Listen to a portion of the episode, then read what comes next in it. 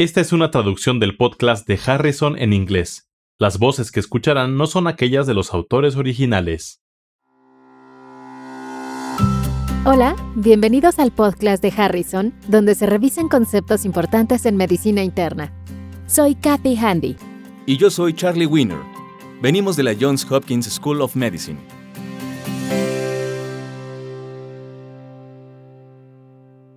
Bienvenidos al episodio 29. Varón de 63 años con septicemia. Se trata de un varón de 63 años con antecedentes de diabetes e infarto de miocardio de 8 años de evolución que ingresó en la unidad de cuidados intensivos hace un día con septicemia por neumonía neumocócica con bacteriemia. Se inició de inmediato la administración de antibióticos, pero requirió dosis altas de noradrenalina y soluciones parenterales para estabilizar su presión arterial. Bueno, esto no inicia bien. Empeora más adelante. El electrocardiograma inicial mostró taquicardia sinusal sin cambios agudos y se suspendió la administración de noradrenalina hace casi 12 horas. Más adelante vuelve a presentar deterioro. Esto no es bueno. En las últimas dos horas tuvo incremento del dolor abdominal, distensión y evacuaciones sanguinolentas de inicio reciente. En la exploración física se encontró presión arterial de 150 sin vasopresores, frecuencia cardíaca regular de 100 latidos por minuto, frecuencia respiratoria de 22 por minuto y saturación de oxígeno de 93% con cánula nasal con flujo alto.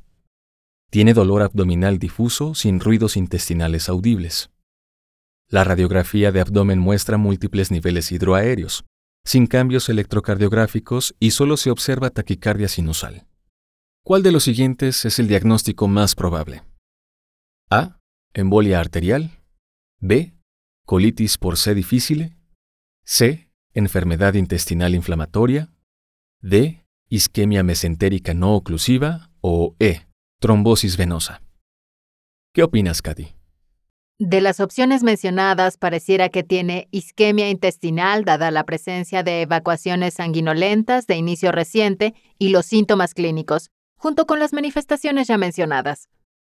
La infección por C. difficile por lo general se manifiesta con diarrea no sanguinolenta, pero puede progresar a diarrea sanguinolenta que ponga en riesgo la vida en el caso de enfermedad grave. El paciente recibió antibióticos solo durante su estancia hospitalaria de un día, de forma que las complicaciones graves por C. difficile son una posibilidad, aunque no parecieran ocupar un lugar muy alto en el diagnóstico diferencial para este momento. Voy a eliminar la enfermedad intestinal inflamatoria porque no hay antecedentes que la sugieran y muchas otras causas podrían ocasionarla. Parece poco probable que la primera presentación de enfermedad intestinal inflamatoria se acompañe con una infección neumocócica grave. Las opciones A, embolia arterial, la opción D, isquemia mesentérica no oclusiva, y la opción E, trombosis venosa, pueden ocasionar isquemia intestinal. ¿Cómo se hace el diagnóstico diferencial entre estos tres trastornos y cuál es el diagnóstico más probable? Revisemos uno por uno. En primer lugar, la opción A, embolia arterial, puede ocasionar isquemia intestinal y los factores de riesgo son los mismos que para estados embólicos arteriales agudos, como apoplejía o infarto miocárdico.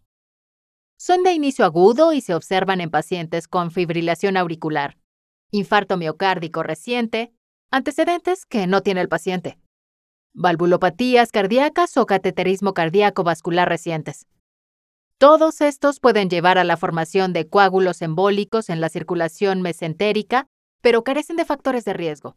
Así que no se les incluye en un lugar alto en el diagnóstico diferencial. ¿Qué hay de la isquemia mesentérica no oclusiva?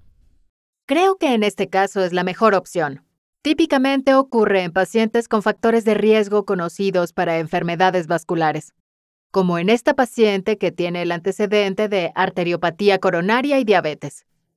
La diarrea sanguinolenta que se observa en la isquemia mesentérica no oclusiva típicamente tiene una evolución más lenta que en este caso, pero podría deberse a la inestabilidad vascular que presenta a causa de la septicemia y por el uso de vasopresores. De hecho, este síndrome puede observarse en cualquier paciente que recibe vasopresores en dosis altas, como pacientes con choque cardiógeno o séptico o en individuos con sobredosis de cocaína. Considero que en este caso la correcta es la opción D. Y solo para analizar todas las respuestas, ¿por qué no se trata de trombosis venosa mesentérica? Es mucho menos común y por lo general se asocia con estados de hipercoagulabilidad, como deficiencia de proteínas C o S, deficiencia de antitrombina 3, policitemia vera o cáncer, y no contamos con tales antecedentes en esta paciente. Entonces se sospecha que este paciente presenta isquemia mesentérica no oclusiva. ¿Cuál es el mejor tratamiento? Yo recomendaría el tratamiento de sostén.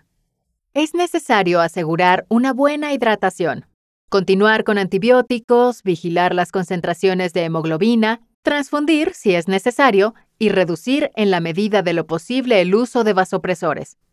Para mejorar el suministro de oxígeno debe reducirse la acidosis metabólica e intentar optimizar el gasto cardíaco. Si se considera el diagnóstico de isquemia intestinal, podría ser necesaria la valoración por un servicio quirúrgico porque la necesidad de operar suele tomarse con base en un índice de sospecha alto que tiene referencia en la anamnesis y exploración física, y la decisión podría tomarse incluso en presencia de resultados de laboratorio normales. El punto relevante en este caso es diferenciar entre isquemia mesentérica no oclusiva y otras causas de isquemia intestinal. En particular, en un paciente con antecedente de enfermedad vascular conocida e inestabilidad hemodinámica o que reciben vasopresores, es necesario estar consciente de la isquemia mesentérica no oclusiva como causa de signos o síntomas abdominales de inicio reciente. Para conocer más sobre este tema, consulte Harrison, Principios de Medicina Interna, edición 21, capítulo 329. Insuficiencia vascular mesentérica. Los podcasts de Harrison son una publicación de McGraw-Hill disponibles en Access Medicina, el recurso médico en línea que ofrece los contenidos más recientes y fiables de las mejores mentes de la medicina. Para obtener más información visite accessmedicina.com.